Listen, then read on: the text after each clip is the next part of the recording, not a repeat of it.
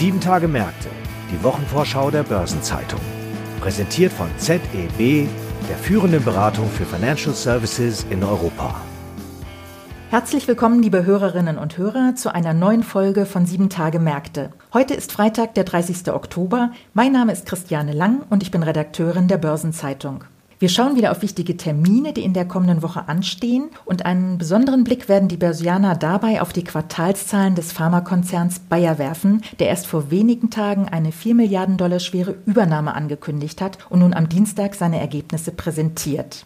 Heute telefonisch zugeschaltet ist meine Kollegin Annette Becker, die das Düsseldorfer Büro der Börsenzeitung leitet. Hallo Annette.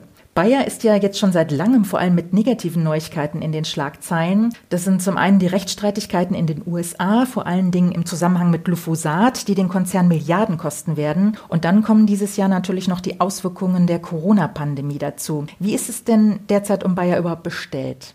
Ja, hallo Christiane. Um das zu beurteilen, genügt bei Bayer eigentlich ein Blick auf den Aktienkurs. Der hat seit Anfang des Jahres 40 Prozent an Wert verloren. Das Unternehmen ist an der Börse nur noch mit 40 Milliarden Euro bewertet. Im Vergleich, Monsanto wurde vor zwei Jahren für 57 Milliarden Dollar gekauft. Es liegt natürlich auch an Corona, das in der Pharma insbesondere für Einbrüche sorgt. Bayer musste daher schon im Sommer die Prognose für dieses Jahr zurücknehmen, hat aber Anfang Oktober nochmal dann ankündigen müssen, dass auch 2021 nicht so wird, wie man erwartet hat. Das klingt ziemlich dramatisch. Was haben die denn jetzt vor oder was sind die Maßnahmen? Ja, im Oktober wurde dann zugleich gesagt, um den gegenzusteuern, dass man ein weiteres Sparprogramm auflegt. Mit diesem sollen dann 1,5 Milliarden Euro nochmal eingespart werden bis 2024. Doch es ist eben nicht nur Corona, das ähm, Bayer belastet, sondern insbesondere im Agrarchemiegeschäft sieht es nicht ganz so rosig aus. Die Planungen, die man mit der Übernahme von Monsanto verfolgte, waren möglicherweise deutlich überzogen. Und das liegt nicht nur an den Rechtsstreitigkeiten im Zusammenhang mit Glyphosat. Jetzt hast du aber gerade die Schadenersatzklagen in den USA angesprochen. Bayer wollte hier ja einen Vergleich mit den Geschädigten über insgesamt äh, rund 11 Milliarden Dollar schließen. Wie weit ist das denn gediehen? Dieser Vergleich wurde im Juni groß angekündigt. Leider muss man registrieren, dass der Vergleich immer noch nicht in trockenen Tüchern ist. Dieser Vergleich teilt sich in zwei Teile auf. Einmal die anhängigen Klagen, die entweder schon vor Gericht sind oder nur angekündigt sind und die künftigen Klagen, die heute noch gar nicht vorliegen, weil es ja auch eine Weile dauert, bis das Glyphosat zu den behaupteten gesundheitlichen Schäden führt. Das Gericht hat jetzt eine Frist bis zum 2. November gesetzt. Bis dahin muss Bayer mit den Klägeranwälten die Vergleiche auch rechtsverbindlich abgeschlossen haben, sonst droht das Gericht, die Verfahren, die bislang auf Eis gelegt wurden, wieder zu starten. Was die zukünftigen Fälle anbelangt, ist auch noch nicht klar, wie es weitergeht. Da hieß es zunächst, dass man eine Lösung gefunden hat. Dieser muss aber das Gericht zustimmen. Und dieser Lösungsvorschlag, den hat das Gericht im ersten Schritt zurückgewiesen. Und Bayer hat daraufhin gesagt, dann ziehen wir den Vorschlag wieder zurück und arbeiten einen neuen aus. Auf den warten wir auch noch. Das Ganze ist ja jetzt wirklich ein Riesenthema und da geht es um wahnsinnig viel Geld. In die Negativschlagzeilen ist aber vor wenigen Tagen die Nachricht der Übernahme von Ask Bio geplatzt. Das ist ein auf Gentherapien spezialisiertes amerikanisches Pharmaunternehmen und Bayer wird dazu, wie gesagt, bis zu 4 Milliarden Dollar bezahlen. Die Nachricht kam an der Börse ziemlich gut an. Analysten haben die Übernahme als strategisch klug gewertet. Warum wird dieser Kauf so positiv gesehen?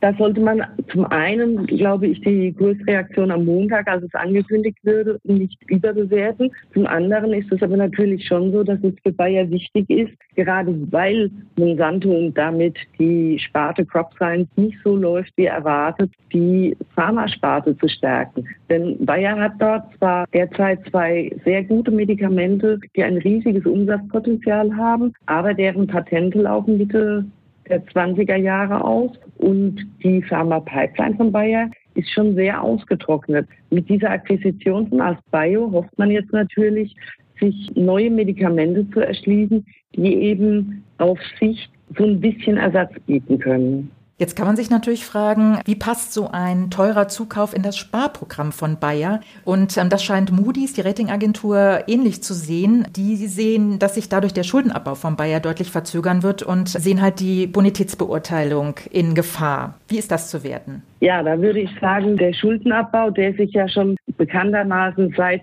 der Vergleichsankündigung verzögert, wird natürlich durch eine Übernahme weiter belastet, weil das Geld, das man für die Tilgung der Schulden verwenden könnte, eben jetzt in eine Akquisition geht und nicht in den Schuldenabbau. Des Weiteren ist zu berücksichtigen, dass auch dieses neue Sparprogramm im ersten Schritt erstmal Geld kostet. Denn wenn ich bis 2024 1,5 Milliarden Euro sparen will, wird das auch zu weiterem Arbeitsplatzabbau führen. Und das ist in der Regel ja immer mit Abfindungspaketen verbunden, die Geld kosten. Auch das könnte am Dienstag womöglich ein Thema in der Pressekonferenz von Bayer werden. Wie viele Arbeitsplätze fallen weg? Moody's taxiert die Kosten für dieses weitere Sparprogramm auf 2,3 bis 2,6 Milliarden Euro. Es könnte schwierig sein, dass die Bonitätsnote gehalten werden kann. Also ganz schön viele Themen zurzeit bei Bayer und ziemlich komplex das Ganze. Auf jeden Fall ganz herzlichen Dank, Annette, für den Einblick in die Situation von Bayer und deine Einschätzung. Das war sehr interessant. Ja, Christiane, vielen Dank und schönen Tag noch. Neben Bayer stehen in der kommenden Woche natürlich auch noch eine ganze Reihe weiterer Termine an, die ich Ihnen zusammen mit meinem Kollegen Franz Kongbui vorstelle. Ihre Quartalsergebnisse legt am Donnerstag auch die Commerzbank vor und das wird dann die Abschiedsvorstellung von Vorstandschef Martin Zielke, der zum Jahresende ausscheiden und von Manfred Knof abgelöst werden wird. Ein Kursfeuerwerk werden die Ergebnisse wohl nicht auslösen, denn neben den hausgemachten Problemen wie der beispiellosen Führungskrise hat auch die Commerzbank zunehmend mit den Folgen der Corona-Pandemie zu kämpfen. Die Analysten rechnen im Durchschnitt im dritten Quartal mit einem negativen Risikoergebnis von 303 Millionen Euro. Noch vor einem Jahr waren es lediglich 114 Millionen Euro. Entsprechend geringer fallen denn auch die Gewinnschätzungen der Analysten aus. Betrug der operative Gewinn im dritten Quartal 2019 noch 448 Millionen Euro, erwarten die Analysten jetzt nur noch 152 Millionen Euro, also ein deutlicher Einbruch. Und manch einer mag damit rechnen, dass die Bank jetzt angesichts der neuen Einschränkungen zur Eindämmung der Pandemie ihre Prognosen nochmals herunterfährt. Die waren ohnehin nicht sehr optimistisch, denn schon zum Halbjahr, als ein zweiter Lockdown noch gar nicht zur Debatte stand, hatte das Institut die Anleger auf ein negatives Nettoergebnis eingestimmt. Die Corona-Krise wird in der kommenden Woche die Finanzminister der Europäischen Union einmal mehr beschäftigen. Auf der Agenda ihrer Beratungen am Mittwoch steht die Ausgestaltung der geplanten Aufbau- und Resilienzfazilität, also des Herzstücks des 750 Milliarden Euro großen Wiederaufbaufonds. Erste Finanzierungspläne konnten die EU-Staaten schon seit Mitte Oktober in Brüssel einreichen. Die Konditionen für den Zugang zu diesen Geldern werden indes aktuell zwischen dem EU-Parlament und den Mitgliedstaaten noch verhandelt. Bereits am Dienstag nimmt die Eurogruppe noch einmal die bereits aktiven Hilfsprogramme unter die Lupe. Während die Corona-Kredite des Europäischen Stabilitätsmechanismus weiter niemand haben will, entwickelt sich die Brüsseler Unterstützung für Kurzarbeitergelder zum Hit. Nachdem die EU-Kommission äußerst erfolgreich erste Social Bonds zur Finanzierung ausgegeben hatte, wurden bereits 17 Milliarden Euro ausgezahlt. Auch die Branche der Rückversicherer befindet sich angesichts der Corona-Pandemie in schwierigem Fahrwasser und das spürt auch Marktführer Munich Re deutlich, der wie die Commerzbank am Donnerstag seine Quartalszahlen vorlegt. Zwar ziehen die Preise für Deckungen gegen Naturkatastrophenschäden und für Haftpflichtpolicen an, allerdings machen die wirtschaftlichen Folgen der Pandemie der Versicherungsbranche schwer zu schaffen. Bereits im Frühjahr hatte der Munich Re-Vorstand seine Jahresprognose kassiert und die Schwächephase in der Profitabilität hat sich seitdem fortgesetzt. Vor kurzem hat der DAX-Konzern schon seine Eckdaten für das Quartal vorgelegt und die zeigen, dass der Konzernüberschuss um 77 Prozent auf 200 Millionen Euro eingebrochen ist. Anleger und Analysten werden nun mit großer Aufmerksamkeit verfolgen, welche Indikationen das Unternehmen für das laufende Jahresschlussquartal abgeben wird. Und daneben hat die kommende Woche noch einen Haufen weiterer erwähnenswerter Termine und Ereignisse zu bieten. Von Montag an gelten bundesweit stärkere Einschränkungen. Ein, wie Bayerns Ministerpräsident Markus Söder sagte, differenzierter Lockdown zur Eindämmung der Corona-Pandemie. Zudem geht EZB-Präsidentin Christine Lagarde in ihr zweites Amtsjahr. Hintergründe zu ihrem Wirken und den vor ihr stehenden Aufgaben und Herausforderungen können Sie auf einer Schwerpunktseite nachlesen, die am vergangenen Dienstag in der Börsenzeitung erschienen ist. Derweil befinden wir uns ja noch inmitten der Berichtssaison und am Montag kommen neben vielen anderen die erste Group, PayPal, Ryanair oder Siemens Healthineers mit Angaben zum Geschäft. Am Dienstag werden indes die Zahlen von unter anderem AXA, BNP Paribas oder Evonik in den Hintergrund gedrängt von den US-Wahlen.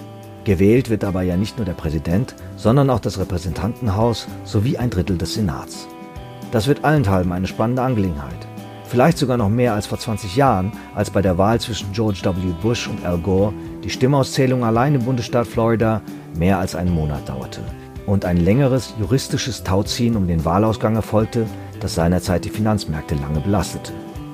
Ebenfalls für Dienstag angesetzt, allerdings eine Nummer kleiner, ist der Auftakt zum Kandidatenverfahren der CDU zur Wahl eines neuen Bundesvorsitzenden. Mitte der Woche gibt es Informationen zum Auftragseingang Maschinenbau September und zu den Pkw-Neuzulassungen Oktober. Zudem präsentiert ein bunter Strauß an Unternehmen und Finanzdienstleistern Zahlen, so etwa BMW mit Details zum dritten Quartal oder unter anderem auch Credit Agricole, Fraport, Hannover Rück und Vonovia. Der Donnerstag ist noch stärker geprägt vom reigen Aufsehen erregender Unternehmenszahlen, zum Beispiel von Alibaba, ArcelorMittal, Euronext, General Motors, ING, Lanxess, Linde, Pro7 Sat1, Siemens Gamesa, Societe Generale, T-Mobile US oder Unicredit. Und Lufthansa liefert Details zum dritten Quartal. Viel Aufmerksamkeit wird auch auf der Weihnachtspressekonferenz des Handelsverbands HDE liegen. Denn die Einzelhändler stehen Corona-bedingt vor einem trüben Weihnachtsgeschäft, auch wenn der Einzelhandel geöffnet bleibt. Zum Ende der Arbeitswoche ebbt die Flut der Quartalszahlen ein wenig ab. Am Freitag kommen nur noch wenige Zahlen, unter anderem von Allianz, Osram und Rheinmetall. Runde Geburtstage haben in den kommenden Tagen unter anderem Rolf Almendinger, vormals WMF, der 80 Jahre alt wird, der ehemalige Commerzbanker Martin Kohlhausen, 85, und Ulrich Hocker, DSW, der seinen 70. feiert. Und ein Blick in die Historie fördert ein paar interessante Jahrestage für die anstehende Woche zutage. So kam vor einem Jahr heraus, dass Wirecard in den vier Wochen bis Anfang November Ziel einer massiven Leerverkaufsattacke geworden war, wie seinerzeit Marketdaten zeigten. Schon ein wenig länger zurück, nämlich 20 Jahre, liegen Interventionen der EZB am Devisenmarkt, um den Euro zu stützen. Der hatte nämlich wenige Tage zuvor sein Rekordtief von 0,825 Dollar erreicht. Zum Abschluss noch ein paar Hinweise in eigener Sache. Die Sonnterabendausgabe der Börsenzeitung erscheint mit einer Sonderbeilage zum Finanzplatz Luxemburg und am Dienstag kommt wieder eine neue Ausgabe von Fonds und Finanzen, dem Asset Management Newsletter der Börsenzeitung. Und damit kommen wir für heute zum Ende. Redaktionsschluss für diese Episode war Donnerstag, der 29. Oktober, 18 Uhr. Ich wünsche Ihnen nun einen guten Wochenabschluss sowie ein erholsames Wochenende. In diesem Sinne, bleiben Sie gesund, Sie hören uns wieder am nächsten Freitag.